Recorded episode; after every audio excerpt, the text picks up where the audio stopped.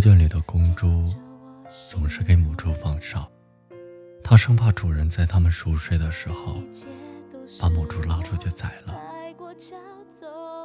日子一天一天过去，母猪日渐长胖，而公猪则一天天的瘦下去。直到有一天，公猪突然听见主人在和屠夫商量，要在一个月之后把长势渐好的母猪杀掉。公猪听了伤心至极，从那天开始，公猪的性情大变。每当主人送过去吃的的时候，公猪总是上去抢了，吃掉。吃好了之后，躺下便呼呼大睡。他告诉母猪：“现在换做他来放哨。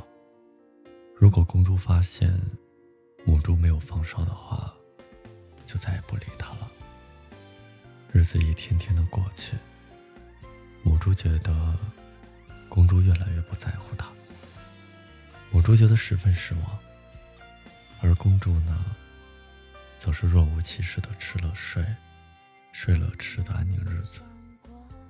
很快。一个月过去了，主人带着屠夫来到了猪圈，他发现一个月前肥肥胖胖的母猪瘦的没有多少肉，而公猪则是肥头大耳的。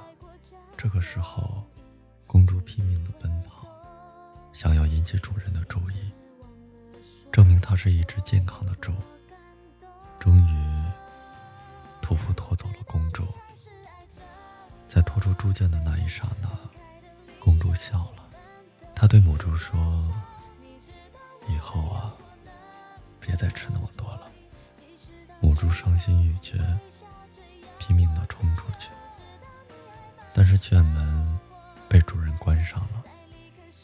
隔着栅栏，母猪看着闪着泪光的公猪。